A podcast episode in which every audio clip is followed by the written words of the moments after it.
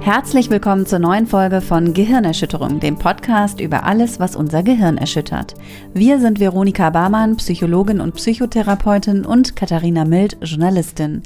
Und heute sprechen wir ausnahmsweise mal über ein ganz aktuelles Thema, und zwar über Corona.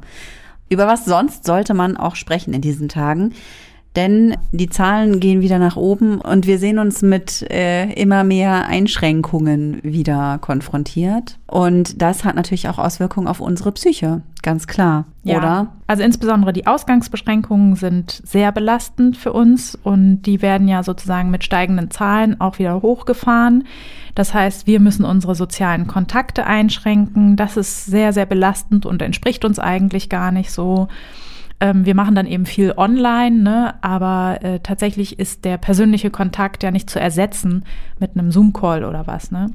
Auch wenn ich vielleicht meine Arbeit auch sozusagen aus dem Homeoffice machen kann, ist das natürlich so, dass ich dann keine Kollegen sehe, dass ich keine Struktur habe, äh, die meinen Alltag strukturiert, wie zur Arbeit zu fahren oder sowas. Und das fällt eben alles weg. Das ist für die meisten Menschen sehr belastend. Dann ist es so, dass auch der wirtschaftliche Lockdown trifft natürlich viele Menschen. Also es gab ja Hilfsprogramme, aber die haben gar nicht alle erreicht eigentlich und man sieht oder haben jetzt auch Studien ergeben, dass eher die besser situierten davon profitieren und so kleinere Unternehmen oft einfach ähm, durch das Raster gefallen sind. Dann der ganze kulturelle Bereich, das muss ich dir ja nicht erzählen, ne, ähm, ist natürlich massiv davon betroffen, dass eben viele Dinge einfach gar nicht mehr möglich waren dann auch sowas wie Kurzarbeit oder so, ne? Das ist das, was die meisten Menschen eben auch nicht wollen. Also ist ja merkwürdig, man würde ja denken, weniger Arbeit ist doch schön, aber wenn das nicht freiwillig gewählt ist, dann ist das auch ein starker Belastungsfaktor. Abgesehen davon gibt das ja auch finanzielle Einbußen in der Regel. Deswegen ist es eigentlich so, dass fast in allen Bereichen, auch welche, die vielleicht nicht direkt von diesem wirtschaftlichen Lockdown betroffen sind, ja sehr starke und viele Änderungen stattgefunden haben, die eben auch sehr belastend wirken. Dann ist natürlich die Quarantäne nochmal eine besondere ähm, Belastungsform, wo Leute eben natürlich dazu gezwungen sind, quasi entweder einsam zu leben, wenn sie sozusagen alleine down, also down gelockt sind, wollte ich gerade sagen. down gelockt. Genau, aber genauso belastend ist es natürlich auch, wenn ich mit einer Familie irgendwie lebe und dann ähm, darf ich das Haus nicht mehr verlassen und habe zum Beispiel dann gar keine Rückzugsräume mehr. Ich bin in der Quarantäne auch in der Regel auf Hilfe von außen angewiesen. Das ist auch oft nicht leicht, das anzunehmen einfach, ne, weil ich kann eben selber nicht mehr einkaufen gehen oder mit meinem Hund rausgehen oder ähnliches. Überhaupt ist es, also das ist natürlich erwiesen, dass sozusagen keine frische Luft ist nicht gesund für uns. Ne? Wir brauchen das Licht von draußen, wir brauchen den Sauerstoff. Das hängt natürlich dann immer sehr stark von den Wohnverhältnissen ab. Ne? Ich finde dann immer, manchmal bin ich immer so ein bisschen so, oh, wenn Leute so auf hohem Niveau jammern, weil sie irgendwie ihr Einfamilienhäuschen irgendwie mit ihrem 300 Quadratmeter Grundstück irgendwo stehen haben und dann in Quarantäne sind. Das ist natürlich was anderes, wenn ich, als wenn ich in meinem Block wohne, wo ich irgendwie eine Dreizimmerwohnung zu siebt habe oder so. Ne? Und mhm. ähm, die Leute werden genauso in Quarantäne gestellt. Deswegen, das hängt natürlich stark davon ab, wie ich situiert bin. Aber für jeden ist das auf jeden Fall eine starke Belastungssituation. Und auch das Erwarten dessen ist eine Belastungssituation. Ne? Ich bin vielleicht jetzt noch gar nicht in Quarantäne, aber es kann ja einfach jeden Moment passieren. Das weiß ja auch jeder. Ne? Und dann haben wir noch als letztes die Überforderung des Gesundheitssystems. Da ist es so, dass natürlich zur Behandlung von Covid-19 viele Kräfte abgezogen sind in anderen Bereichen und zur Verhinderung der Ausbreitung der Pandemie sind natürlich auch viele Beschränkungen eingeführt, wie zum Beispiel, also beim letzten Lockdown war es tatsächlich so, dass alle meine Arzttermine abgesagt wurden. Und ich hatte jetzt nur einen Vorsorgetermin irgendwie. Für andere sind Arztbesuche aber wichtiger und für viele sind Arztbesuche auch wichtige Kontakte zum Beispiel. Ne? Und ähm, da ist es eben so, niedergelassene Ärzte haben natürlich ihre liebe Mühe, dem ganzen Ansturm gerecht zu werden und die Hygienevorschriften einzuhalten.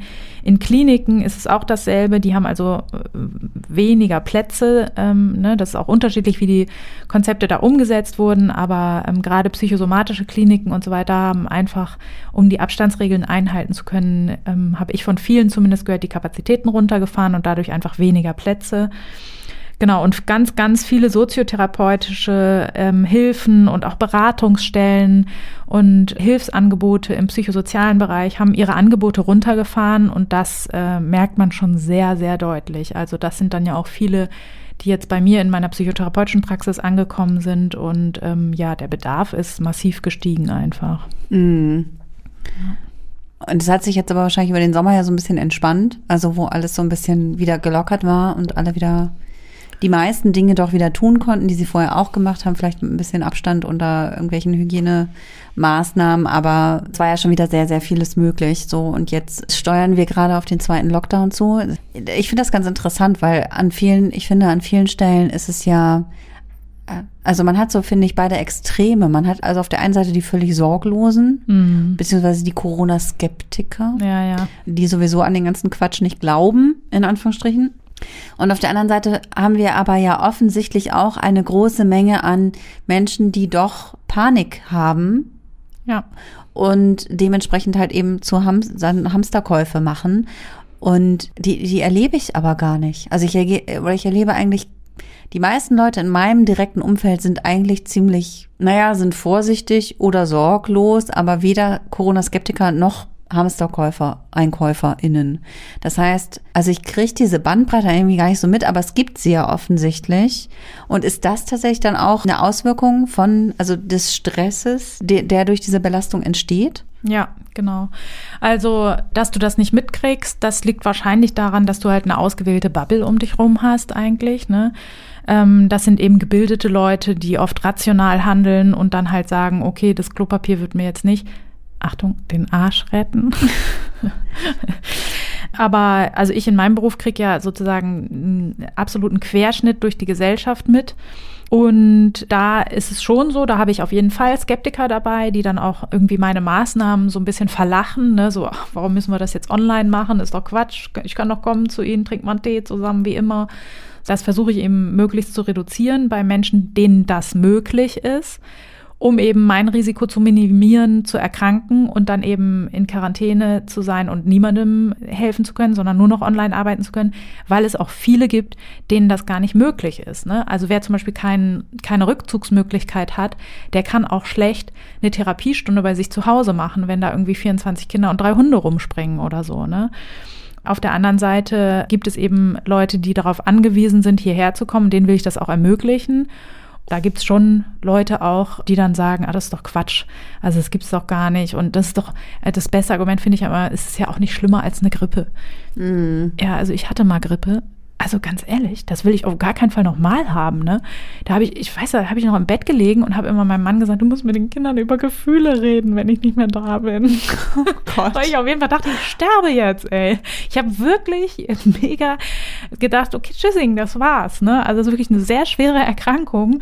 Ich habe sie ja auch gut überstanden und so, ich will da gar nicht mosern, aber was ist das für ein beknacktes Argument? Ja, ist nicht anders als eine Grippe. Ja, eine Grippe ist kein Schnupfen, Mann. Das ist wirklich eine schwere Krankheit, so. Und ich war auch drei Wochen außer Gefecht, so. Das muss man sich auch mal leisten können, irgendwie. Deswegen, da gibt's natürlich diese, die das so verharmlosen. Und ich habe aber auch welche, die haben die Therapie dann abgebrochen, weil sie gesagt haben, nee, das äh, ist jetzt alles nicht mehr wichtig. So ist jetzt Apokalypse und äh, das ist jetzt egal, so. Und ich habe auch viele Patienten, die sich natürlich ganz doll Sorgen machen. Ne? Und diese ganzen Belastungsfaktoren, die ich genannt habe ähm, vorhin, ne, das ist genauso wie du es gesagt hast, die erzeugen sehr viel Stress. Sehr viele Menschen erleben starke finanzielle Nöte, ne, sei es durch Geschäftsschließungen, durch Insolvenzen, die angemeldet werden müssen. Ja, oder Kurzarbeit, was eben dazu führt, dass der Lohn gesenkt wird und so weiter. Ne? Das macht vielen äh, finanziellen Stress quasi. Die Schulschließungen sind natürlich und, und Kindergartenschließungen sind natürlich für alle Familien irgendwie der GAU, ne? Ähm, so gern man seine Kinder hat. Also das ist tatsächlich momentan so meine größte Angst in Anführungszeichen so, weil ich halt ich fand immer so beim ersten Lockdown war das noch so, ach ja, witzig, ja, krass, äh, hat man halt noch nie gehabt und dachte sich so, gut, dann mache ich jetzt mal Schule mit meinen Kindern, ist ja lustig. Gut, ziemlich schnell habe ich rausgefunden, so lustig ist das gar nicht. und so eine geile Lehrerin bin ich auch gar nicht, schon gar nicht bei meinen eigenen Kindern. Und deswegen, also da habe ich richtig Bammel vor und überlege mir dann auch immer schon so wirklich, äh, ja, wie ich das mache, weil, also ich, ja, ich möchte das eigentlich nicht. mhm. Genau. Dann für Leute, die keine Kinder haben, die vielleicht aber auch keinen Partner haben, ist natürlich die Einsamkeit ein Riesenthema. Ne? Also gerade junge Leute, die irgendwie Single sind, ja, was macht man normalerweise? Äh, man rennt halt rum und lernt Leute kennen und so weiter. Das ist jetzt alles dann nicht möglich. Ne? Und dadurch fällt natürlich auch ganz viel Körperkontakt, ganz viel Bestätigung weg. Und ja, da bleibt halt ziemlich viel Einsamkeit übrig. Es gibt viel weniger soziale Hilfen. Alle haben in der Regel Sorge um die Gesundheit, sei es die eigene oder die Gesundheit von Risikopersonen oder von älteren Personen. Das ist auch was, was uns belastet. Dann ähm, die Risikobewertung allgemein machen auch viele viel Verunsicherung. Ne? Also bin ich denn jetzt Risikogruppe, wenn ich das und das habe? Oder spielt das gar keine Rolle? Es ist ja eine neue Erkrankung. Vieles wissen wir darüber ja einfach noch gar nicht so genau. Und deswegen, all diese Sachen machen ein hohes Stresslevel und eine starke Verunsicherung.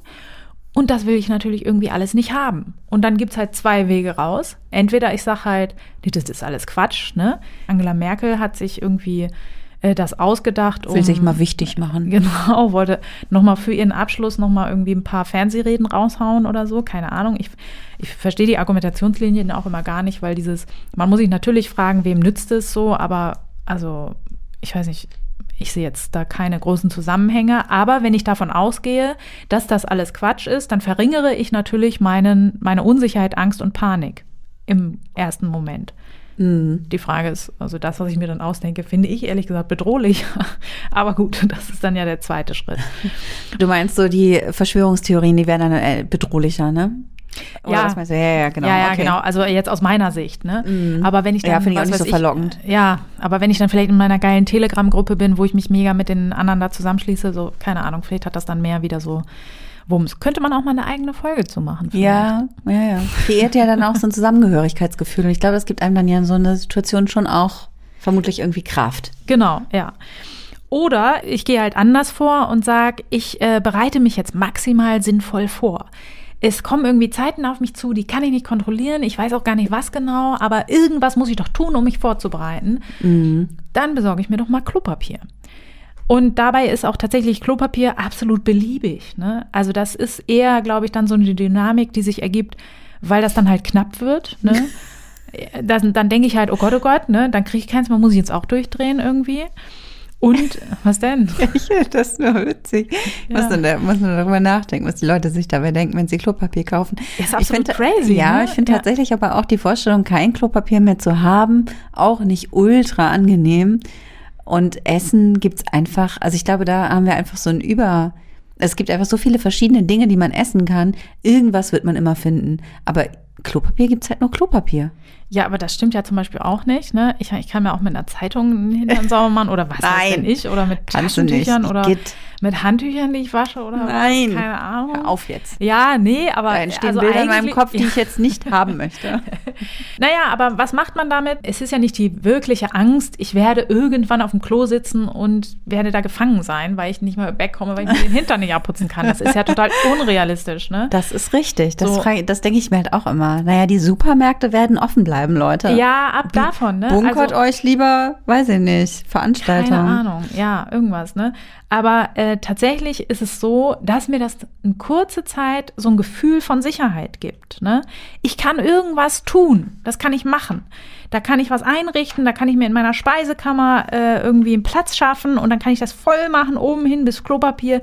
Ich habe auch gewonnen ja gegenüber allen anderen, die jetzt nicht mein Klopapier gekauft haben zum Beispiel. Ich habe so eine gefühlte Kontrolle, ich habe einen gefühlten Schutz. Tatsächlich sind diese beiden kurzzeitigen guten Gefühle nicht von Dauer. Das ist so ein bisschen der Haken daran. Deswegen, das verstehe ich eigentlich nicht daran, weil tatsächlich müssten doch jetzt alle, die jetzt so in Hamsterstimmung waren, gemerkt haben, dass das irgendwie doch nicht so cool was bringt. weil tatsächlich ist es natürlich ein wahnsinnig unsolidarisches Verhalten, da die Regale wegzuräumen oder leer zu machen. Ne? Und irgendwie Leute, die dann weniger agil sind oder irgendwie weniger schleppen können, die sitzen halt wirklich ohne da. Also, und tatsächlich hatte ich auch beim letzten Mal das Problem, dass ich hier in der Praxis kein Klopapier mehr hatte und ich habe es auch nirgends mehr bekommen und dachte so, ja gut, ich kann jetzt nicht zumachen den Laden, weil ich sage so, Sie können nicht mehr auf Klo gehen bei Aber mir. bringen Sie bitte Ihr eigenes Klopapier Ja, genau, mit. aber äh, genau, jeder, der kommt, bitte eine Rolle Klopapier. Und vor allen Dingen, da habe ich mich auch wahnsinnig geärgert, weil meine, ich habe halt so Lieferanten natürlich, bei denen ich so die laufenden Sachen immer bestelle. Und da hat dann das äh, Packung Klopapier dann irgendwie 40 Euro gekostet, wo ich dachte, echt so ganz ehrlich. Nein. Ich war längste Zeit bei euch Kunde, ihr Spacken. Krass. Ja, dann habe ich mich sehr geärgert. Naja, aber dieses Gefühl von Unsicherheit, das wird halt dann kurzzeitig von dieser Kontrolle abgelöst, aber es ist natürlich total unsolidarisch und das weiß ich in der Regel auch. Ne? Deswegen, ich gehe natürlich auch mit so einer Mischung aus schlechtem Gewissen und Freude über meinen Fund nach Hause. Und die wahrgenommene Bedrohung steigt auch wieder, weil ich natürlich das Schlechte, was ich gerade mache, auch gerne immer anderen unterstelle. Ja, das kennt man vielleicht in Partnerschaften, wenn man den anderen betrogen hat, wird man umso eifersüchtiger, Hm. weil man halt weiß, wie scheiße Leute sein können, unter anderem man selbst. so. Und das ist beim Hamstern genauso, ne? Wenn ich da die Regale leer räume und die ganzen Nudeln reinramsche und irgendwie die, was gibt's noch dazu? Nudelsoße? Mehl. Mehl war Mehl, auch ja. knapp. Ah, ja, ich, ah, das weiß ich auch noch. Da habe ich mich so wahnsinnig geärgert, weil ich nämlich kein Osterbrot machen konnte, weil die Leute Hefe gekauft haben. Stimmt, die die Deppen. Hefe und Mehl, ja. Und da bin ich auch richtig ausgeflippt, weil ganz ehrlich, Freunde, diese ganzen Hefen, die sind alle umgekippt. Ich wette niemand, ey, wer stellt sich denn hin und macht einen Hefeteig, ey? Also Ja, du, das, das ist doch voll ständig. anstrengend. Ja, ich mache das auch oft, weil ich liebe Zimtschnecken, aber ich bin wirklich, also in meinem Freundeskreis ist jetzt nicht, dass wir uns irgendwie hobbymäßig über unsere Hefeteige unterhalten oder so, ne? Und die Leute, die ich da mit Hefe im Wagen gesehen habe, ne, die sahen auch nicht so aus, echt. Ganz ehrlich. Was hast du jetzt wieder für Vorurteile? Ja, vielleicht sind es auch die heftigsten Bäcker, aber ich fand es auf jeden Fall komisch, ja. Ja, so ist das mit dem Hamstern und mit den Belastungen, ne? Ist nicht und es, gut. es macht Stress. So Ja, viel, so viel können wir Fall. festhalten. Genau. Und man neigt zu seltsamen Übersprungshandlungen. Und man versucht halt natürlich den Stress loszuwerden, indem man entweder sagt, ach, das ist ja jetzt gar nicht real, oder Genau. ah, schnell, schnell, schnell äh, alles äh, für die Katastrophe vorbereiten. Genau. Mhm. Ja. Ich habe also verstanden, was du mir erzählt hast. Sehr schön. Und auch der etwas unaufmerksamere Hörer hat jetzt nochmal die Chance reinzukommen. Jetzt interessiert uns natürlich auch besonders, was das mit Menschen mit psychischen Erkrankungen macht, diese, diese Krankheit, hätte ich beinahe gesagt. Also Ja, die, ja die, so. diese Corona-Situation, ne? Also weil ich, da denke ich halt als erstes an Zwangserkrankungen, weil die Leute, also weil natürlich jetzt irgendwie alle sind jetzt so ein bisschen zwangsgestört, ehrlich gesagt, mit Ja. ihren, de, mit dem Hände desinfizieren, erstmal überall, wo man hinkommt und Hände waschen und bloß nichts anfassen und Kinder, habt ihr euch schon die Hände gewaschen und, ah, jetzt übrigens nochmal Hände waschen und keine Ahnung. Also da denke ich, okay, für Zwangserkrankte ist das halt auf jeden Fall eine Schwierigkeit, beziehungsweise was, was die Krankheit vermutlich verstärkt. Was ich persönlich bei mir auch gemerkt habe, ich habe ja mal so eine Emetophobie, ne, also die Angst vor dem Erbrechen. Das heißt, ich habe halt schon Angst, mich mit Magen-Darm anzustecken oder dass sich meine Kinder mit Magen-Darm anstecken könnten. Ja. Alter, voll die entspannte Zeit gerade, weil so Ansteckungsrisiko relativ gering zurzeit. Ja, und stimmt, vor allem auch ja. in Zeiten der Pandemie war es ja extrem entspannt. Ne? Keiner hatte irgendwas, keiner war krank. Hier bei Kein meinem, Schnupfen, bei meinem Mann auf der. Arbeit, die haben den niedrigsten Krankenstand seit Jahrhunderten so ungefähr. Es ist wirklich der Wahnsinn. Also Angst vor Krankheiten, jetzt abgesehen mal von Corona, aber Angst vor anderen Krankheiten, da, da kann man sich jetzt entspannt zurücklehnen. Ja, das stimmt. Wobei tatsächlich, ich hatte ja im Sommer eine ganz krasse, ja, Erkältung war es im Grunde eigentlich nur, aber wo ich mich auch auf Corona testen lassen musste. Und da habe ich mich aber auch wirklich gefragt, wie kann das sein? Ich, ich, wo habe ich diese Viren her? Es kann nicht sein. Ich, so, man ist so klinisch rein eigentlich.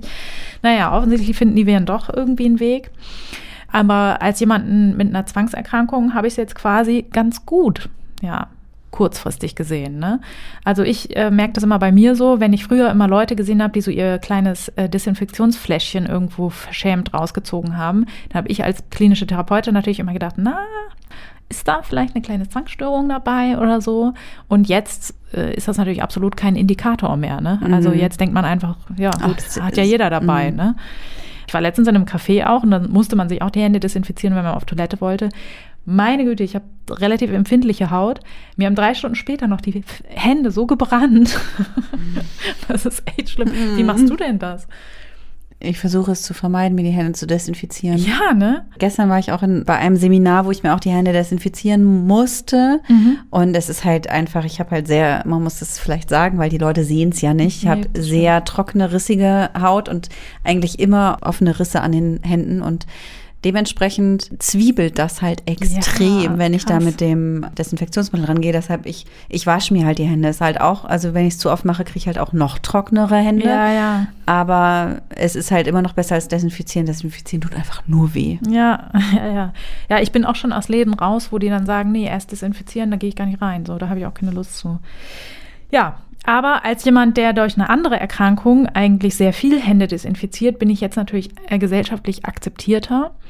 Aber wenn ich zum Beispiel dabei bin, gerade meine Krankheit zu bekämpfen, sprich bei einer Zwangserkrankung wäre das eben die erwünschte Handlung nicht auszuführen, ja, da bin ich natürlich jetzt auf verlorenem Posten, weil wenn ich jetzt irgendwie Leuten sage, so Entschuldigung, ähm, ich habe eine Zwangserkrankung, was ich erstmal die Eier für haben müsste, dann ähm, ja, ist die Frage, ob die Leute dann sagen, ach klar, da machen wir eine Ausnahme oder eben nicht. Ne?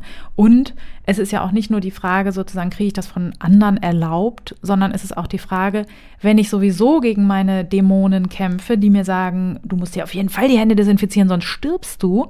Ne? Und dann sozusagen wird das noch Common Sense, dass alle das machen. Das ist extrem schwierig für die Behandlung einfach. Mm. Und bei Ängsten ist es ja wahrscheinlich auch so, kurzfristig geht es mir erstmal besser, aber so eigentlich, wenn man es therapieren will, ist auch nicht so richtig geil. Ja, also das ist sozusagen, hat ganz unterschiedliche Auswirkungen auf die verschiedenen Angststörungen. Was du jetzt meinst oder wo du vielleicht dran denkst, ist so Panikstörung oder Agoraphobie, also Angststörung, wo ich eben auch ganz ungern mit Menschen zusammentreffe, häufig, ne, weil ich sage, Menschenmengen nicht so meins, da komme ich nicht weg oder volle Mhm. Geschäfte, das ist problematisch für mich und so weiter. Und da ist es natürlich so, dass ich erstmal ganz kurzfristig denke, oh, puh, Gott sei Dank, also irgendwelche Konzerte oder sowas werden mir gerade nicht mehr vorgeschlagen, ne? Wo ich sonst irgendwie blöde Ausreden finden musste oder Leuten dann eben sagen muss, Entschuldigung, das kann ich höchstens machen, wenn ich ganz am Rand sitze oder so, ne? Das könnte sozusagen eine kurze Erleichterung bringen, aber das gibt natürlich der Angst die Chance, richtig schön nach vorne zu marschieren. Ne? Also alles, was ich normalerweise geübt habe, ich bin vielleicht mit dem Auto zu meiner Arbeitsstelle gefahren, was jedes Mal auch für mich eine schwierige Situation war, die ich aber täglich gemacht habe. Dann fällt das weg, weil mein Arbeitgeber sagt, wir machen jetzt mal Safety hier und alle gehen ins Homeoffice. Dann ist es natürlich so, dass wenn ich nach drei Monaten Lockdown dann sage, so jetzt setze ich mich wieder an Steuer und fahre zur Arbeit, ich wahrscheinlich ein Riesenproblem habe. Und das weiß in der Regel auch jeder mit einer Angststörung. Deswegen, also die Vorteile sind da wirklich sehr marginal und eher sozusagen die extremen Nachteile bei der Behandlung stehen da auf jeden Fall im Vordergrund. So. Mhm. Bei einer sozialen Phobie ist es im Grunde das Gleiche, ne? Also gerade dieses, man kann sich nicht mehr umarmen, Händeschütteln fällt weg und so weiter, ne? Das kann irgendwie eigentlich auch ganz angenehm sein, ne? Dann ist es so, ich muss gar nicht unbedingt vor einer Menschenmenge reden oder eine Menschenmenge ist gut, also so vor Seminaren oder so, sondern ach, man sitzt da so gemütlich vor seinem Zoom-Fensterchen. Das ist natürlich für einen Sozialphobiker angenehm erstmal. Wobei ich tatsächlich auch schon von anderen gehört habe, dass gerade diese Zoom-Calls dann wieder andere sozialphobische Komponenten hervorbringen können, wie äh, schaffe ich das mit der Technik, äh, kriege ich das irgendwie hin, richtig zu reagieren und so weiter. Oder jeder kennt doch diesen super awkward Moment. Ich hasse den ja so sehr. Kennst du das, wenn im Zoom-Call die Leute sagen, und tschüss jetzt? Mhm. Erstens winken dann alle wie so behämmerte Pandas, da, was wirklich furchtbar ist. Und zweitens, dann möchte man sagen Tschüss und dann gehen.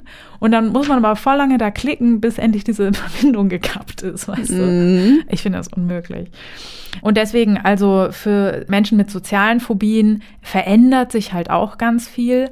Aber auch da ist es, wenn ich halt dagegen vorgehen will, ne, dann muss ich eigentlich üben, Interaktionen zu haben. Und das ist relativ schwierig momentan. Ne? Ich kann eben manchmal zum Beispiel nicht mehr ins Büro oder ich kann auch nicht in die Stadt gehen und eine Umfrage machen. Das ist zum Beispiel eine Übung, die ich relativ häufig in der Praxis mache, ne? dass ich Leute losschicke, für irgendwas Unterschriften zu sammeln oder so, ne? damit die sozusagen viele fremde Leute in einer kurzen Zeit treffen und dann eben gut üben können. Das kann man momentan gar nicht machen. Sich ins Café setzen und so weiter. Ne? Das sind alles Sachen, ja, die erschwert sind und wo die Übungen ja nicht mehr so leicht herzustellen sind und die oft dann eben, gerade wenn es jetzt wieder strenger wird, ne, dann wird man nicht mal eben Essen gehen üben können oder so, Mhm. ne? Und deswegen, das ist natürlich ein massives Problem, wo ich mir wirklich sehr viel Mühe geben muss, mit ganz kreativen Lösungen Alternativen zu schaffen. Das ist einfach so, glaube ich, die Herausforderung, vor der wir da so stehen. Und dann haben wir noch die generalisierte Angststörung, wo es eher darum geht, sich so Panikszenario, äh, Szenarien, oh mein Gott, Panikszenarios, äh, völlig Bullshit. Cut, cut bitte raus. Ja, sehr gerne. Und zwar wollte ich sagen, dass wir Katastrophenszenarien uns da besonders aufdringlich vorstellen, wenn wir an dieser Störung leiden. Also diese, die Betroffenen machen sich ganz viele Sorgen, dass Leuten, die ihnen nahestehen, was Schlimmes passieren könnte. Und das ist natürlich in so einer allgemeinen ängstlichen Stimmung durch Nachrichten, durch irgendwelche Horrormeldungen, durch dieses ständige die Zahlen nochmal neu benennen und berechnen Mhm. und irgendwelche Bilder von irgendwie völlig überforderten Notaufnahmen, dieses Wort Triage. Mhm. Also das hatte schon eine sehr, sehr starke Präsenz und das ist natürlich sozusagen für jemanden, der sowieso dazu neigt, immer vom katastrophalsten Ausgang auszugehen, eine Steilvorlage im Grunde. Ne? Mhm. Oder ich mal mir aus, was passiert, wenn ich in Quarantäne muss. Halte ich das aus? Auf gar keinen Fall. Und dann werde ich furchtbar depressiv und so weiter. Ne? Also es gibt da viele Einstiegsmöglichkeiten, in diese Sorgenketten reinzugeraten und da auch wirklich gar kein Ende mehr zu finden. Ja, weil eben viele Leute, die normalerweise weniger ängstlich sind, sogar mitmachen eigentlich. Genau. Ist denn tatsächlich auch das Risiko durch diese ganzen Nachrichten und diese Bilder, ist das Risiko dann tatsächlich auch höher, solche Ängste zu entwickeln erst, wenn man sie vorher noch gar nicht hatte?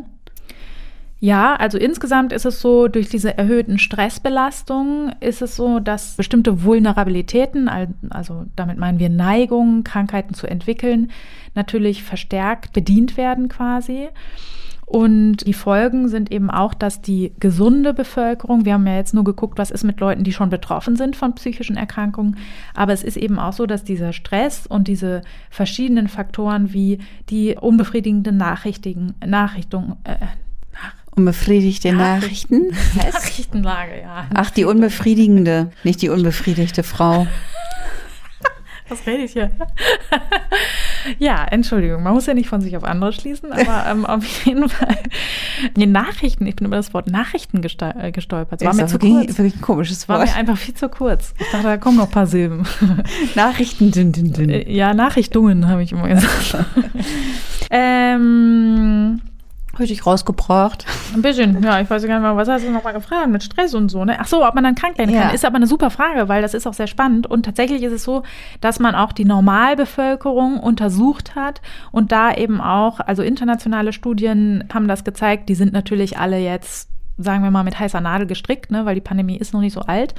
Aber man hat auch in Deutschland eine große Studie gemacht, wo man Fragebögen rausgegeben hat und eben einen Querschnitt der Bevölkerung befragt hat, wie es ihnen geht quasi. Und da ist eben rausgekommen, dass erhöhte Depressivitätswerte zu finden waren. Das hat man mit Items abgefragt oder mit äh, Items, weiß keiner, was das ist. Ne? Nee. Entschuldigung, ich nörde mich gerade so in, In die den Studien rein. wissenschaftlichen äh, ja, Jargon. Jargon rein, genau.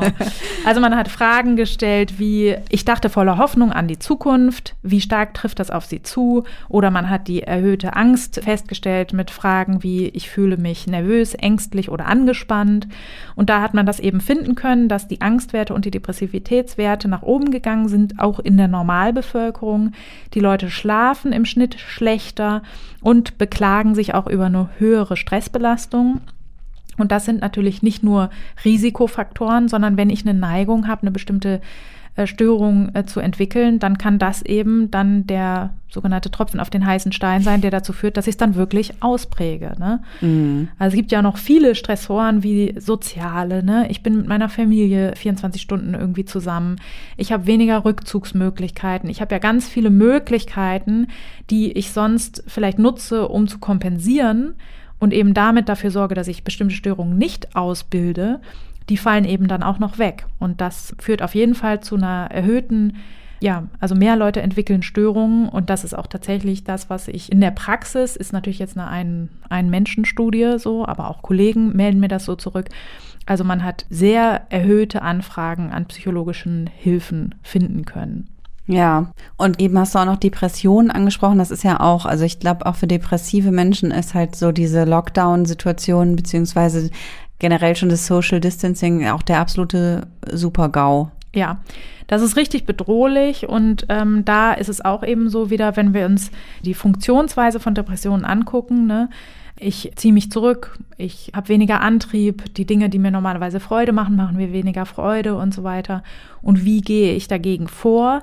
Ich sorge dafür, dass ich soziale Kontakte habe. Ich versuche viel rauszugehen, Sport zu machen, positive Aktivitäten einzubauen und so weiter. Und das ist natürlich durch Kontaktbeschränkungen mein Untergang im Grunde, ne? weil mir von außen verordnet wird, das, was mir hilft und was mich gesund macht, das darf ich jetzt alles gar nicht mehr. Und das ist sehr, sehr negativ. Also wirkt sich wirklich ganz schlimm auf Betroffene aus und eben auf Leute auch, die so auf der Kippe stehen, ne? die sich irgendwie gerade noch mit sozialen Kontakten und mit Aktivitäten aufrechterhalten, die dann, was weiß ich, ins Homeoffice gezwungen werden und dort dann eben alleine irgendwie monatelang keine Leute sehen, außer irgendwie auf ihrem Bildschirm. Das ist natürlich massiv krankheitsfördernd in dem Fall. Mm, ich kann mich auch noch gut an meine Homeoffice-Zeit erinnern. Also ja. früher, als ich noch keine Kinder hatte und immer im Homeoffice arbeiten musste und ey, Alter, war das deprimierend. Also mhm. Das ist es auch. Das ist witzig, weil viele, die früher schon mal Homeoffice hatten, sind jetzt auch so dann rausgekommen und hat gesagt, ja, danke, dass ihr das jetzt auch alle merkt. Das mm. ist mhm. überhaupt nicht, ach easy, du kannst das schön von zu Hause, sondern das ist total unangenehm für die meisten Menschen. Ja, das ist auch ja. wirklich so. Ja. Fürchterlich. Dann ist ja auch eine negative Sicht auf die Zukunft, ne, ist auch häufig ein Begleiter von Depressionen. Und wenn ich dann die Nachrichten anmache, ne, und die Kanzlerin schickt mich zum zweiten Mal ihren Podcast hören, weil sich eigentlich nichts geändert hat, sondern sie muss eindringlich warnen. Das fördert natürlich eine negative Sicht auf die Zukunft auch wenn sie bei mir vielleicht durch depressive Denkmuster geprägt ist. So. Manchmal frage ich mich auch, ob die sich, warum sich eigentlich die Bundesregierung nicht mal beraten lässt von Psychologinnen, ja. die ihnen mal sagen, ey, warum reagiert die Gesellschaft so? Dann könnten die doch viel besser ihre Ansprachen machen. Ja, also da, man merkt schon, dass die auch beraten werden. Ne? Also die Kanzlerin hat dann auch immer Zuversichtsworte am Ende ne? und wir schaffen das äh, so mäßig. Hm. Und das ist auch tatsächlich natürlich psychologisch äh, klug gedacht, so. Obwohl sie ja auch sich zu einer lustigen Aussage hat hinreißen lassen, wenn sich aufregen helfen würde, würde ich mich aufregen. ich eigentlich, oh mein Gott, dass man mal Merkel abfeiert, ist auch furchtbar. Ey. Das ist schon äh, die traurige Sicht der Welt, ehrlich gesagt, und auf die Zukunft. Naja, tatsächlich, die werden, glaube ich, schon beraten, aber mir ist das auch oft nicht gut genug, weil gerade sozusagen die Maßnahmen, die jetzt etabliert sind, da wäre das total sinnvoll, die viel transparenter zu kommunizieren. Warum machen wir genau welche Maßnahme? Und wenn man das nämlich machen müsste, müsste man halt auch gucken, sind die denn überhaupt so sinnvoll, wie zum Beispiel diese Beherbergungsverbote, die ja relativ aus der kalten Hüfte rausgeschossen wurden bei diesem Mal und wo zu Recht natürlich viele Teile der Bevölkerung gesagt haben, ja, was soll denn das? Äh, also jetzt die Ferienwohnung auf dem Dars ist jetzt selten sozusagen als Superspreader-Event irgendwie äh, detektiert worden und warum ist jetzt das gerade verboten? Ne? Mm. Und das ist natürlich dann auch was, das ist nicht transparent, weil es auch tatsächlich ja nicht nachvollziehbar ist und da ist es dann auch schwierig, so das Commitment in der Gesellschaft rauszufiltern und deswegen, also es wäre natürlich günstiger, wenn wir sozusagen logischer handeln würden und dann das auch eben so äh, kommunizieren würden, das würde mehr Leute auch motivieren mitzumachen. Wobei ich auch immer schon sagen muss, ich finde immer, das kann man auch sozusagen in diesen europäischen Vergleichen sehen. So in Deutschland sind wir ja schon sehr motiviert mitzumachen. Ne? Das muss ja. man ja sagen. Also der, der breite Teil der Bevölkerung rennt ja jetzt nicht irgendwie mit irgendwelchen Reichsbürgerfahnen da rum, sondern die meisten Leute halten sich ja dran. Ne? Ja, total. Also ich kenne keinen, der keine Maske trägt oder der jetzt irgendwie, ach doch, ich kenne welche, die das bescheuert finden. Naja, gut, egal. Ja. Aber es sind wirklich wenige und die sind auch richtig, muss man sagen, also wirklich nicht en vogue mit ihrem Gequatsche da gerade und so. Ja, jetzt sind wir ein bisschen abgekommen vom Thema. Abgeschwiffen. Depression haben wir eigentlich gerade gesagt. Depression, da waren wir stehen geblieben und ganz genau. ehrlich, da sind ja. wir jetzt auch durch. Also ich finde, jetzt reicht's auch mal. Ja. Also ja, wobei Komorbid muss man noch ganz dringend ach, sagen. Komorbid. Weißt du, da habe ich mich auch neulich gefragt, was ist nochmal komorbide Störung? Sind das Störungen, die mit anderen Störungen einhergehen? Richtig. Ach, also, weil ich finde komorbid, ja, das klingt immer so morbide, ja, also irgendwie sterblich mäßig. Ja, das klingt nee. irgendwie nach nach ah ja, das war auch hat auch zum Sterben beigetragen, war aber nicht Hauptursache. Also nee, so klingt komorbid Ja, für das mich. stimmt. Das ist zu komplex gedacht. Da musst du mal ein bisschen runterfahren in deinem Gehirn. Kein Problem, bisschen, warte. Ein bisschen mehr Gehirnerschütterung.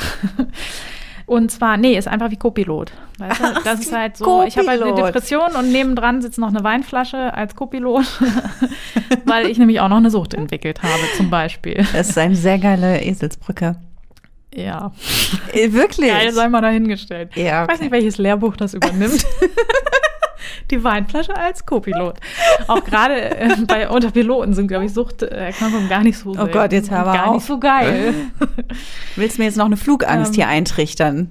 Nee, da hätte ich bessere Ja, das ist auch. Argumente. Flug, Flugangst ist jetzt auch, ne? Also, da, man, wo will Ja, man hinfliegen? genau. Wo kann man hinfliegen? Ja, genau. Tatsächlich, da kommen wir ein bisschen auch zu den positiven äh, Aspekten von so Lockdowns, weil das so wenig geflogen wird und äh, die Leute weniger mit Verbrennungsmotoren rumreisen. Das ist ja eigentlich was Positives. Ne? Ja, Hammer. Ne? Man könnte, also und da haben auch am Anfang des ersten Lockdowns haben ja alle, also Lockdown in Anführungsstrichen muss man ja mal sagen, haben ja alle gesagt, ja, ey, geil und guckt mal Ja. und Klimawandel geht doch und Ja. bla bla bla und alles ist möglich. Schaut mal, niemand fährt Ja. mehr Auto und ja, haben wir dann alle wieder vergessen nach drei Wochen, ne? Ja, das war ja auch erwartet, dass man das so kompensiert sogar eher, ne? Und dann alle Leute sagen, jetzt hauen wir aber richtig auf die Kacke, jetzt wo wir alle überlebt haben. Also, und es ist ja auch traurig zum Beispiel, ne? Also ähm, tatsächlich hätte man ja jetzt sozusagen diese gesellschaftlichen Entwicklungen auch gut dazu nehmen können, zu sagen, okay, dann gucken wir jetzt mal, wie sieht's denn aus mit erneuerbare Energien, wie sieht's denn aus mit alternativen Verkehrskonzepten zum Beispiel, ne? Ähm, ja, das ist so ein bisschen ausgeblieben, kommt vielleicht noch. So, die waren alle halt depressiv zu Hause. Genau. Oder ähm, haben sich dann komorbid noch eine Suchtstörung eingefangen, weil das ist zum Beispiel auch der Fall, dass Leute, die vielleicht sonst nur mal ein Gläschen am Wochenende getrunken haben, sich denken, ach Gott, ich muss eh nicht ins Büro, dann trinke ich halt jetzt irgendwie die ganze Woche. Und auch wirklich Leute, die schon Störungen von Krankheitswert entwickelt haben und zumindest schädlichen Alkoholgenuss, was man leichter ausübt, als man denkt, weil es nämlich zum Beispiel reicht, dass man mehr Tage die Woche ein Getränk trinkt als nicht. Das ist immer das, wenn ich da so meinen Freundeskreis durchgehe, muss ich sagen, sind schon einige dabei. Eieiei. Genau. Die hören uns jetzt alle dann nicht mehr zu. Doch, Na gut, also, okay. also ich, doch, da habe ich gute Erfahrungen mit, weil ich das meinen Freunden äh, generell um die Ohren klatsche. Es interessiert keinen Menschen. Aber, dir, haben, aber an dieser Stelle möchte ich auch noch mal kurz darauf hinweisen, es tut mir leid, wie, wie wirr wir heute sind. ja, egal. Aber das muss ja auch mal sein. An dieser Stelle möchte ich ganz kurz darauf hinweisen, dass tatsächlich ja schon eine Person mit dem Rauchen aufgehört hat seit unserer Folge Wow. und eine andere, geil. und eine andere Person uns gesagt hat, das Rauchen macht seitdem gar nicht mehr so viel Spaß. Ja, das stimmt. Das ist doch schön. Wenn man den Leuten schlechte Gefühle macht, haben wir doch schon ein Ziel erreicht. Nein, es geht nur um euer Bestes, Freunde. Lasst den Scheiß. Ist es auch so, dass meine Suchterkrankung zum Beispiel sich massiv steigern kann, weil mein Konsum sich äh, so stark steigert, weil ich zum Beispiel ja eben nicht mehr so gut funktionieren muss, in Anführungszeichen. Niemand riecht meine Fahne am nächsten Morgen. Und weil es eben auch so ist, dass wenn es komorbid auftritt, meine Ängste und Zukunftssorgen natürlich stärker sind und dann die entspannende anxiolytische Wirkung des Alkohols natürlich noch schöner ist, als sie eh schon ist. Und jetzt übersetze ich nochmal kurz. Anxiolytisch heißt angstlösend.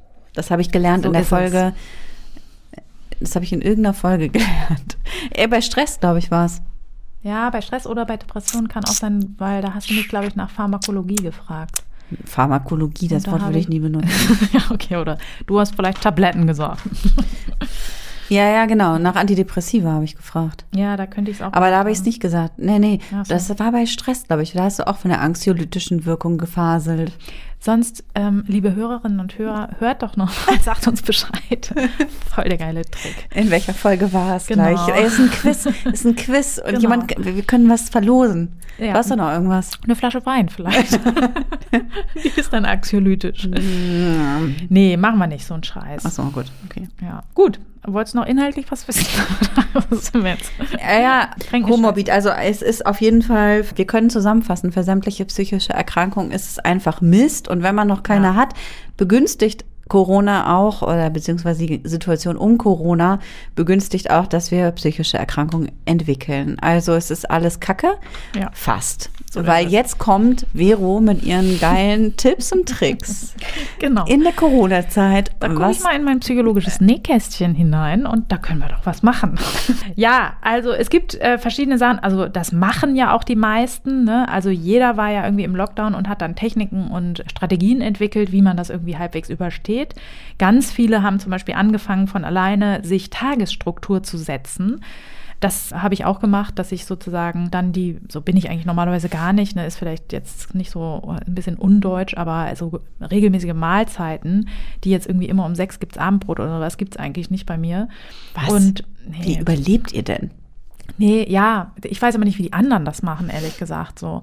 Also bei uns gibt's mal irgendwie um fünf Schotten dicht und manchmal schaffen wir es erst um acht Abendbrot zu machen und so weiter. Das ist irgendwie, es geht irgendwie nicht. Naja, was ich eigentlich nur sagen wollte, ist, dass Tagesstruktur sehr wichtig ist und das haben ja viele schon gemacht. Generell kann man sagen, dass in den Studien, wo sozusagen diese erhöhten Belastungswerte von Angst und Depressionen gefunden wurden, hat man auch geschaut, was haben denn Leute, die diese erhöhten Werte nicht haben? Das finde ich ja immer die viel spannenderen Forschungsfragen. Ist natürlich einerseits auch ganz spannend, warum wird man krank, aber viel interessanter ist doch, warum wird man nicht krank? Warum bleibt man gesund? Was schützt uns denn? Mhm. Und das ist so, generell kann man das unter Resilienz zusammenfassen. Das ist so die individuelle Widerstandsfähigkeit, also die Möglichkeit, als einzelner Mensch auf Krisen zu reagieren. Und die Resilienz sollten wir alle jetzt erhöhen, weil ne, es geht auf den Herbst zu und der wird nicht einfach. Und genau, da ist zum einen zu nennen die Selbstwirksamkeit, die wahrgenommene. Ähm, das ist ein sehr hoher Schutzfaktor. Deswegen ist es seltsamerweise auch so, das hatte mich nämlich erst überrascht, dass junge Leute eher von Ängsten und Sorgen betroffen sind als ältere, was ja witzig ist, weil die sind ja Risikogruppe. Ne? Eigentlich müsste ich ja als älterer Mensch zu Hause sitzen und denken, oh Gott, oh Gott, Corona kommt. Das scheint aber gar nicht so sehr der Fall zu sein. Und was man da eben als konfrontierende Variable gefunden hat oder als Mediator, ist, dass eben die wahrgenommene Selbstwirksamkeit in der Regel bei älteren Menschen etwas höher ist, weil die eben sich sagen, ich habe schon andere Krisen gemeistert. So. Und dann davon ausgehen, das werde ich hinkriegen irgendwie. Und ich kann eben auch trotzdem versuchen, meine Selbstwirksamkeit zu erhöhen. Ich kann zum Beispiel anderen helfen, also durch die Übernahme von Verantwortung kann ich sozusagen mich auch wieder als agierende Person wahrnehmen, die eben eher das Heft in der Hand hat quasi. Das ist sehr, sehr hilfreich. Ich kann Sport machen, das ist auch immer etwas, was auch meine Selbstwirksamkeit stärkt. Und eben auch diese Tagesstruktur gibt mir so ein bisschen dieses Gefühl wieder, naja, ich kann das ja kontrollieren eigentlich und das ist tatsächlich sehr, sehr sinnvoll. Also Tätigkeiten, die man ausführen sollte, ist Sport auf jeden Fall, regelmäßige Bewegung, positive Aktivitäten. Es ist ja vieles auch möglich trotz Corona. Das haben ja auch viele im ersten Lockdown gemacht, ne, dass man dann vielleicht einfach mal anfängt, Briefe zu schreiben, Karten zu schreiben, gerade an diejenigen, die jetzt wirklich sehr eingeschränkt sind in ihren Kontakten, wie zum Beispiel alte Menschen, die in Einrichtungen sitzen, wo Besuchsverbote herrschen und so weiter. Ne. Das gibt mir selber auch wieder ein gutes Gefühl. Ich mache was Sinnvolles. Ne. Ich kriege vielleicht Rückmeldungen. Also ich habe zum Beispiel eine Großtante, ey, die hat sich, glaube ich, ein zweites Loch äh, irgendwie in, Bitte? in Bauchnabel gefeiert. da ist okay, die hat sich ein zweites Loch ins Herz gefreut. Bitte? Nicht ins Herz, kennst du nicht? Das heißt eigentlich ein zweites Loch in den Po, aber während ich Was? Während ich angefangen habe, habe ich schon wieder gemerkt, boah, das wird alles wieder zensiert. Wir sind schon wieder nicht jugendfrei, wenn ich das zu Ende sage. Das habe ich noch nie gehört. Nein? Nein. Ich dachte, das also ein nicht, man, man freut sich ein Loch in den Bauch. Heißt das nicht so? Ja, nehmen wir das. Das klingt schön. Auf jeden Fall hat die sich sehr gefreut, wollte ich einfach sagen, Kids, weil ja. die äh, halt Postkarten gekriegt hat und so weiter. Ne? Das war nämlich meine Form des Homeschoolens. Meine Kinder haben einfach nur noch Postkarten geschrieben und haben voll viel schreiben gelernt dadurch. Ja, was ich ja tatsächlich auch sehr empfehlen kann, ist Alba Berlin. Ich möchte jetzt mal kurz Werbung machen. Ah, ja. So, Achtung, unbezahlte Werbung. Alba Berlin, kennst du? Alba Berlin, das war das ne, Kinder, Das sind die, ne? ja, die machen so für verschiedene Altersgruppen da jeden Tag, haben sie jedenfalls, so ein Video mit Übungen und also für meine Kinder war es halt Fernsehen, aber mit Sport, verbunden mit Sport und Bewegung regelmäßig und genau, kannst du einen Livestream machen, kannst du aber auch später auf YouTube nachgucken. Ja. Ich finde, die machen das ganz süß und meine Kinder hatten tatsächlich Spaß dabei. Ja, voll gut. Ja, ich muss auch sagen, mein persönliches Sportprogramm, ich war nie fitter than now, weil ich nämlich Werder TV Corona-Sport gemacht habe. Und das ist auch zu empfehlen. Ist eher ein bisschen was für Fortgeschrittenere, aber sind auch verschiedene Programme, die es da gibt. Und das sind auf jeden Fall, sowas ist zum Beispiel günstig. Ne? Ich kann natürlich jetzt mir keine Yoga-Gruppe neue suchen oder eine Volleyball-Gruppe oder sowas, ne? aber ich kann dann auf sowas zurückgreifen und dann eben in meine Struktur einbauen, dass ich mich regelmäßig bewege und dass ich ja was für mich tue. Mhm. Genau. Achso, Schutzfaktoren sind auch noch soziale Unterstützung. Deswegen da kann ich auch was dazu tun. Ich kann sozusagen mir Hilfe holen. Das hat auch was mit Selbstfürsorge zu tun. Ne? Dann kann ich sozusagen, ich kann schon mal vorsorgen. Falls ich in Quarantäne bin, kannst du oder du für mich einkaufen. Könntest du mir die und die, ne? Ich kann sozusagen mir ein sozial funktionierendes Netzwerk schaffen. Das ist ein Schutzfaktor. Da fand ich zum Beispiel mega hilfreich, dass in diesem, in dieser Homeschooling-Zeit haben irgendwann die Lehrer von meinen Kindern angerufen. Also ich weiß gar nicht, ob die angerufen haben wegen der Kinder oder wegen der traurigen Eltern. Auf jeden Fall habe ich das als extrem entlastendes Gespräch empfunden, dass einfach mal einer nachfragt, na, wie läuft's denn so? Und ja, ich äh, beichten konnte, dass ich doch nicht so reformpädagogisch vorgehe, wie ich mir das ursprünglich gedacht hatte, sondern dass ich am Ende einfach stumpf auswendig lernen lassen habe. Mhm. Ja, und da hat diese Lehrerin sehr warmherzig auf mich reagiert und so. Und das hat mir total, habe ich als super angenehm empfunden und ich habe mich da richtig aufgefangen und sozial unterstützt gefühlt. Sehr, sehr gut. Dann ist es auch wichtig, Psychoedukation. Tja, wer hätte das gedacht? In jeder Folge feiern wir äh, Psychoedukation. Psychoedukation ab, genau. Aber auch da ist es wichtig, gegen die Sorgen. Also, und das war auch das, was du vorhin gesagt hast mit diesem, ja, günstigere Kommunikation seitens der Regierung zum Beispiel. Ja, es ist wichtig, sich vertrauenswürdige Quellen zu suchen, ne, das Robert-Koch-Institut und irgendwie das Bundesgesundheitsministerium, von dem ich großer Fan bin, insbesondere von seinem, naja, egal. Trotzdem haben die schon sozusagen die validesten Informationen und eben dann ist auch wichtig, dass ich gucke, dass ich diese Informationen, die ich eben als vertrauenswürdig einschätze, dosiert mir besorge, weil das war auch bei vielen sozusagen in der ersten Welle und scheint jetzt auch wieder der Fall zu sein, dass man irgendwie täglich fünfmal checkt, wie sind denn die Zahlen, wie entwickelt sich denn, wie sieht es denn aus in Bayern? Oh Gott, oh Gott, in Bayern haben die ja ein Problem. Huch, wir sind Risikoland hm. und so weiter. Ne? Das ist ja oft überhaupt nicht notwendig. Ne?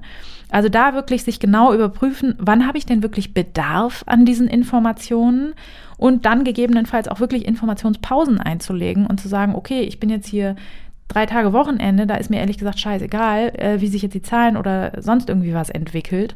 So, ich muss nicht täglich 14 Mal irgendwie auf tagesschau.de gucken oder so, sondern ähm, ja, ich kann das auch einfach mal lassen und es reicht irgendwie, wenn ich einmal am Tag meinetwegen die Nachrichten checke.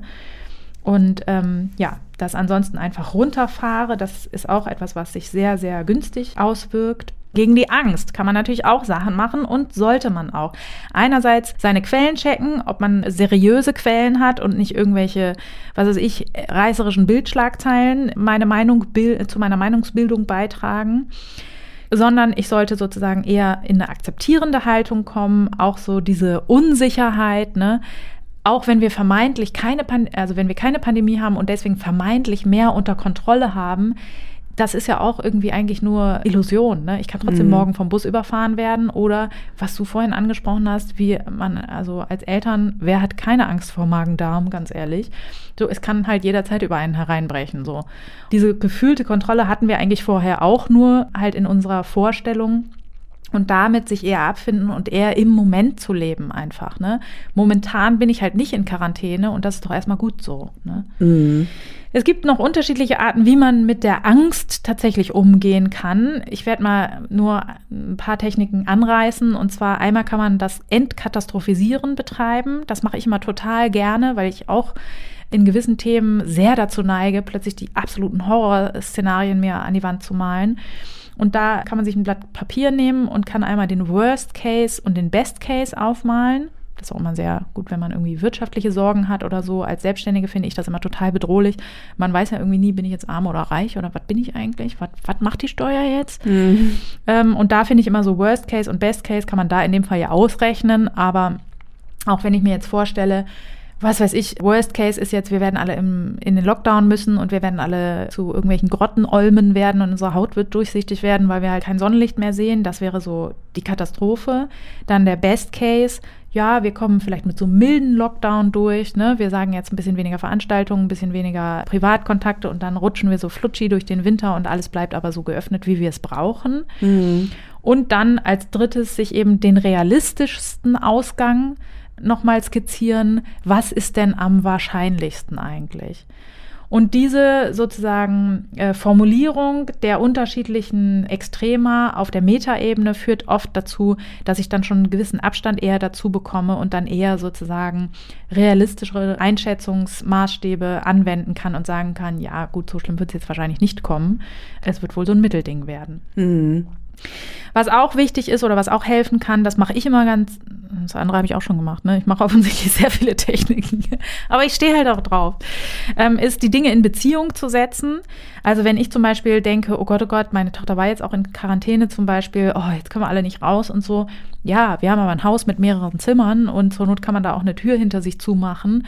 Und wir haben sogar drei Quadratmeter Garten hinten dran. Also wenn man jetzt richtig Bock auf Sauerstoff kriegt, kann man sich da auch hinstellen und einfach dick Luft atmen, so, ne?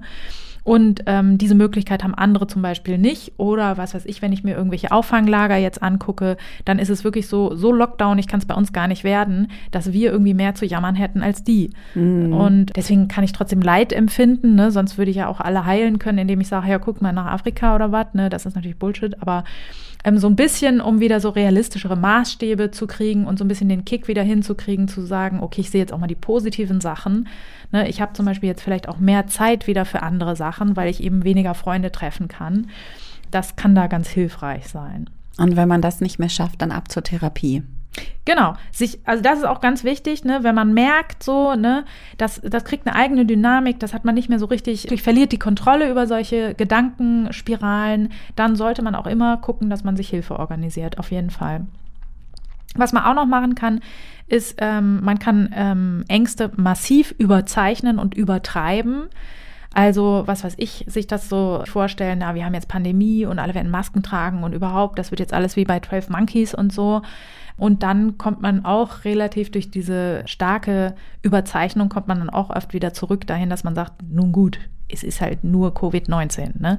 Also deswegen sollte man es natürlich nicht unterschätzen, gar nicht, aber deswegen muss ich jetzt auch nicht irgendwie in Embryonalhaltung im Bett liegen und irgendwie zitternd mir die Decke über den Kopf halten. Und ich kann es nur wiederholen und wenn doch, dann ab zur Therapie. Ja, so ist es. Richtig. Genau. Was man nicht machen sollte, ist zu viel Alkohol trinken, rauchen und halt schlechte Stressstrategien anzuwenden, sondern man sollte unsere Folge zu Stress äh, nochmal anhören, wo wir viele gute Strategien gezeigt haben. Man sollte nicht hamstern und keinen zu hohen Medienkonsum betreiben. Dann kann einem nichts passieren. Gar nichts. Also wenig. Rein gar nichts. Ein bisschen ja. halt noch, aber. Corona-App installieren, Hände waschen, Maske tragen, verantwortungsvoll umgehen. Das kriegen wir schon hin. Super. Auch gern mal auf andere gucken. Nicht immer nur an sich selber denken. Genau, auch ruhig mal bei anderen Leuten, um die man sich Sorgen macht, nachfragen. Seine ganzen alten Verwandten einfach mal anrufen, fragen, wie geht's dir damit? Machst du dir Sorgen? Mal zuhören. Das sind schon alles Dinge, die wichtig sind, die mir selber helfen, weil ich mich eben funktionaler fühle und die auch anderen helfen. Ja, Vero, ich danke dir sehr für die Gehirnerschütterung und euch da draußen wieder vielen, vielen Dank fürs Zuhören. Wie immer freuen wir uns sehr über Feedback von euch und das könnt ihr seit dieser Folge nicht nur über Instagram loswerden. Nein, wir haben jetzt eine E-Mail-Adresse. Haltet euch fest. Kontakt at gehirnerschütterung.com. Mega. Ich und bin ja so gespannt. Gehirnerschütterung mit UE bitte schreiben. Ja. Dann könnt ihr uns einfach eine Mail schicken. Es ist nicht der Oberhammer. Wir finden es der Oberhammer. Nein. Also, ihr könnt uns erreichen über Instagram oder über E-Mail und auch über Twitter theoretisch. Kommt gut durch die Zeit und wir freuen uns, äh, wir freuen uns schon auf die nächste Folge mit euch. Bis dahin macht's gut.